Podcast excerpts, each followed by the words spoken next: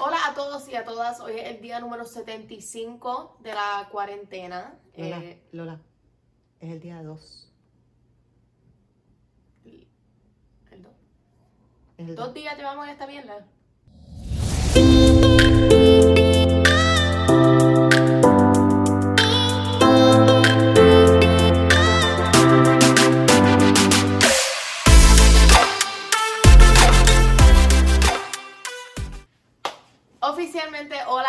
Y a todas, bienvenidos a este episodio muy distinto de Enemiga del Silencio. Hoy, si lo notan, no estoy pasando eh, la cuarentena en mi cuarto porque me voy a volver loca si tengo que pasar un minuto de mi día en mi cuarto que no sea para dormir. Estoy súper cansada de estar en la casa, ya oyeron el segundo día de la cuarentena y ya estoy hasta aquí. Estoy exhausted, estoy cansada.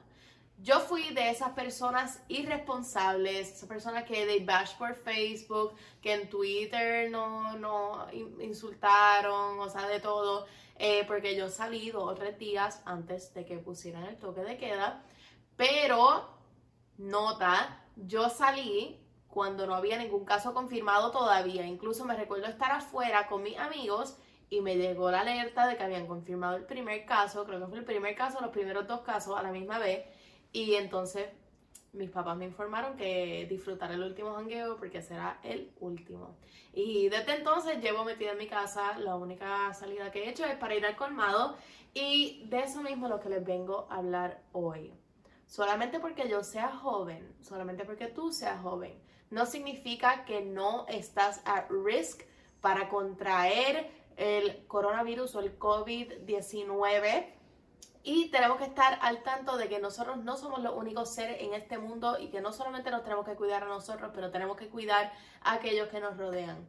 No todos caminamos con un cartel o con un sign o con un pase que nos diga que nosotros somos un, un paciente de alto riesgo. Yo, por más que no lo crean, yo soy un, un paciente de alto riesgo porque tengo mi condición cardíaca. Así que me he tenido que cuidar 10 veces más que todas las personas.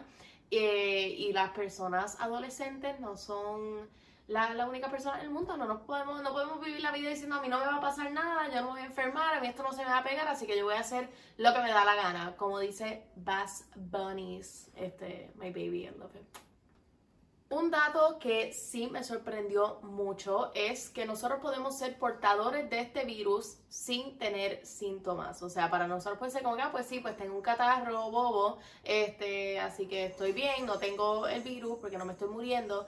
Pero nosotros podemos llevar ese virus así súper silente y nadie se da cuenta. ¿Y cómo tú te sentirías? Que tú fueses la persona que entras a la casa de algún envejeciente, sean tus abuelos, sea tu bisabuelo, sea una tía, un tío, tus papás, tus mismos papás, y tú seas la persona que le pegue eso. O sea, eso a mí me entró una ansiedad más que ninguna, porque yo, por mí, o sea, si me da a mí, me da a mí y fu- fue culpa mía.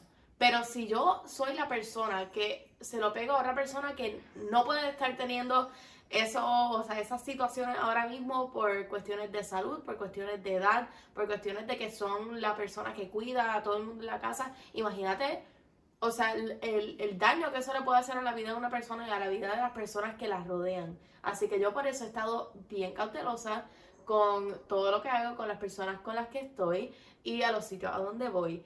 Eh, así que obviamente a mí me dijeron disfrútate este último jangueo y así fue y no he vuelto a salir de mi casa porque tenemos que estar tan y tan conscientes, tenemos que, y no lo estamos, no lo estamos. Yo pienso genuinamente que el toque de queda fue lo mejor que han hecho.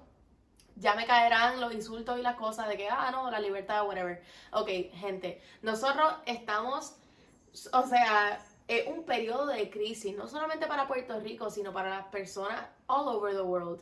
Las personas que han viajado para acá, las personas que han viajado de aquí para afuera. O sea, esto es un momento que nadie ha vivido desde el 1920 que ocurrió el Spanish flu, o sea, hace 100 años que no hay una pandemia de esta, de esta índole, así que no me vengan a decir de que ustedes saben que qué ni qué cosa, porque mira, gente, esto nunca ha pasado. So, So you need, you guys need to cool off. La gente en Facebook que está ahí peleando de que, ah, no, que ¿por qué me están prohibiendo salir? Mira, porque hay gente que pusieron el toque de queda y al segundo día se fueron a la playa por esa gente. O sea, y ustedes esperan que esto esté todo chillax y todo chilling, este, como, como si nada.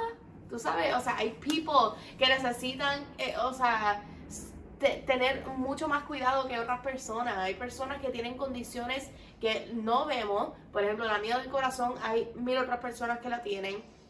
Este, personas envejecientes que tú vengas, qué sé yo, estornudaste al lado de ellos y tú tenías el virus y de, de forma, o sea, así escondida, que nadie sabía que lo tenía, y boom, se lo pegaste y esa persona puede perder su vida. O sea, guys, we really need to focus on the bigger picture. Quedarnos en nuestras casas no es un issue ahora mismo. Mira tú, a la generación de mi abuelo o de mi bisabuelo, eh, para este momento de su vida, los mandaban a la guerra.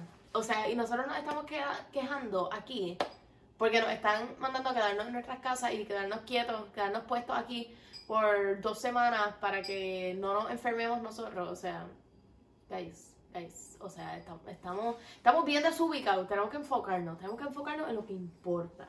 Hay tres cosas que nosotros deberíamos practicar durante esta época de tanta crisis. Uno es ser empático, otro es ser solidario y uno es aprender a estar solo, como dice mi amigo Ricardo Arjona, una canción que odia a mi hermano que se llama Acompáñame a estar solo. La primera cosa es ser empáticos. Y cuando digo ser empático es pensar de que a lo mejor esto no te afecta a ti de la manera que esto le puede estar afectando a otra persona. Así que a lo mejor para ti eres como aquella persona que estaba en una clase mía de la universidad que dijo, ay, por favor, gente, o sea, esto es solamente como con virus, o sea, y todo el mundo como que la miró y como que de reojo, como que, ajá, ok, como que... Pero para otra persona puede ser algo que es vida o muerte, o sea, puede ser una persona que tenga el sistema inmunológico comprometido, una persona que tenga una condición como yo, una persona mayor de edad, este, así que hay muchos factores que pueden estar afectando a la gente, igualmente factores psicológicos o factores neurológicos que pueden estar afectando a la gente, que ellos pueden estar pensando, o sea, viendo todas las noticias y eso, yo sé que eso en un punto le pasó a mi bisabuela cuando pasó lo del huracán, que no le podíamos enseñar el televisor porque eso le afectaba más y le daba como PTSD, le daban distintas como que cosas, este, las personas igualmente con Alzheimer, las personas que tienen este, estos tipos de condiciones, pues tenemos que tener mucha empatía con ellos y tenemos que entender de que esto es un proceso distinto para todo el mundo. Tú no puedes juzgar el proceso de otra persona solamente porque tus circunstancias son distintas. La número dos es ser solidarios. solidarios. Solidarios. solidarios. Ok. Ser solidarios. Este, cuando uno es solidario, uno entiende de que tú no eres la única persona en el mundo, nunca vas a ser la única persona en el mundo. Aunque el coronavirus se lleve a todo el mundo, tú todavía no vas a ser la única persona en el mundo. Porque siempre va a haber alguien, siempre va a haber como que algún átomo o algo ahí que existe. Anyways, no seas egocentrista. Esto es lo que tenemos que hacer. Tú, o sea, y es de las cosas que más ilógicas me parece. La gente va al, al supermercado, compra 50 botellas de, de hand sanitizer. Ok, fantástico, tú estás limpio. Y entonces la, la persona que viene te choca la mano, no está limpio. Y entonces, mira, mejor son dos personas limpias que una persona súper, súper limpia con cinco botellas ahí, tú sabes, haciendo their thing. Mira, el punto es, tenemos que entender de que igual que tú necesitas tus supplies, igual que tú necesitas cuidarte, hay otra persona que tiene que cuidarse a ellos mismos y otra persona que tiene que cuidar a su familia o a sus papás o a sus abuelos y tú no le estás dando el beneficio a esa persona a cuidarse. Así que cuando somos solidarios, tenemos que practicar es solamente ese pensamiento de que mm, a lo mejor, ¿y si esta otra persona lo necesita más que yo? ¿Y si esta otra persona a lo mejor necesita este, mitad de este pote hand sanitizer? Vamos a llegar a un acuerdo, vamos a, tú sabes, vamos a aprender a ver las necesidades de otra persona justo después de ver las nuestras. O sea, que estén en un nivel lineal. Que no sean tus prioridades encima de de todos los demás, sino que sean las prioridades, las prioridades, oh my god, las priorities de todo el mundo en el mismo nivel, porque somos una isla, somos esto, y si no cuidamos a la isla entera, pues entonces, va, o sea, la crisis se va a, salir de proporción a, niveles industriales. Así que, por favor, vamos a no solamente cuidar a los, nuestros, pero cuidar a los demás y cuidar a esas personas que más lo necesitan. Y la última es aprender a estar solo. Cuando digo aprender a estar solo no significa, o sea, enjollarte en tu casa y dormir todo el día y comer todo el día, aunque suena brutal, es aprender a hacer cosas y aprender a mantener esa rutina mientras estás en este periodo de, aislamiento. Eh, que yo siempre digo, no es aislamiento social, un aislamiento físico. O sea, te puedes mantener en contacto con tus amigos, te puedes mantener en contacto a través de redes, puedes estar informándole a las personas de cómo tú estás manejando la situación en tu hogar. o sea, todo esto se puede hacer, lo único es que no nos podemos ver físicamente para no pegarnos nada. O sea, it's really not a big deal, guys. De verdad, estamos sacando las cosas de proporción en el momento que estamos diciendo que o sea que, ay Dios mío, que estamos solos, que estamos aburridos, que esto, lo otro. O sea, gente, vamos a focus on the bigger picture. Estamos solos y estamos aparte porque queremos que nadie se enferme, queremos todo estar bien, queremos todos estar en un estado de wellness. Este, así que vamos a, vamos a enfocarnos en eso. Aprende a hacer cosas que son productivas para ti. Medita, escribe, eh, puedes ver documentales, puedes ver TED Talks, cosas que te nutran la mente. Eh, igualmente deberías leer, deberías estar leyendo algo este, para mantener tu mente activa. Igualmente puedes hacer ejercicio en la casa. Yo sé que a la gente no le gusta hacer eso, pero pon música, a lo mejor, pon música 30 minutos, baila con tus familiares o baila tú solo. O sea, haz cosas que igualmente mantengan tu cuerpo activo.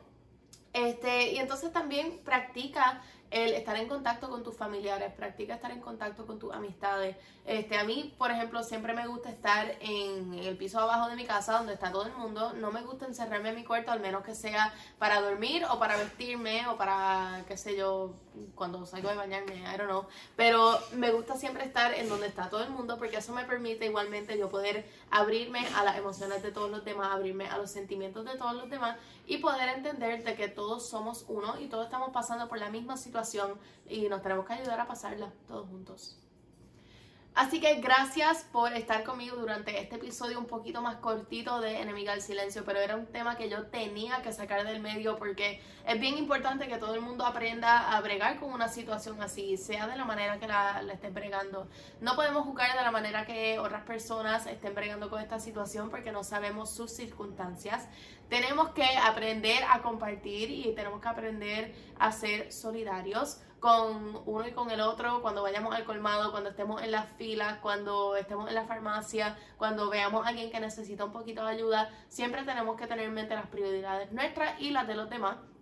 Y aprender a estar solos. Nunca estamos solos, siempre estamos acompañados por alguien. Este, siempre tenemos a alguien a quien hablar. Y si no tienes a nadie a quien les puedes hablar, y si te sientes un poquito solo, pues sabes que aquí estaré. Así que gracias a todos por estar aquí durante este episodio y hablaremos la semana que viene, hopefully, de algo que no sea el aislamiento social y el coronavirus.